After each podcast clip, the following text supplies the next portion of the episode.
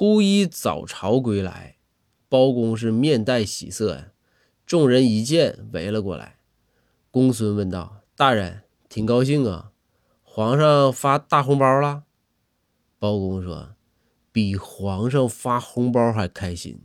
今天啊，庞太师的嚣张气焰是被我彻底给灭了，一句话没敢放。”大家一听高兴啊，赶紧让包公讲讲。包公说：“今天早朝啊。”主要就是定一下今年的工作计划。庞太师的提案呢，我不同意。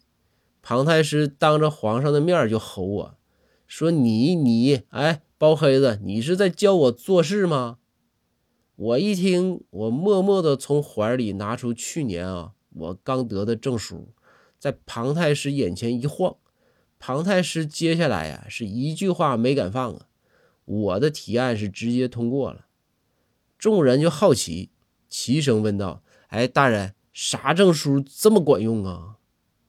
包公整理整理衣襟，说道：“教师资格证。”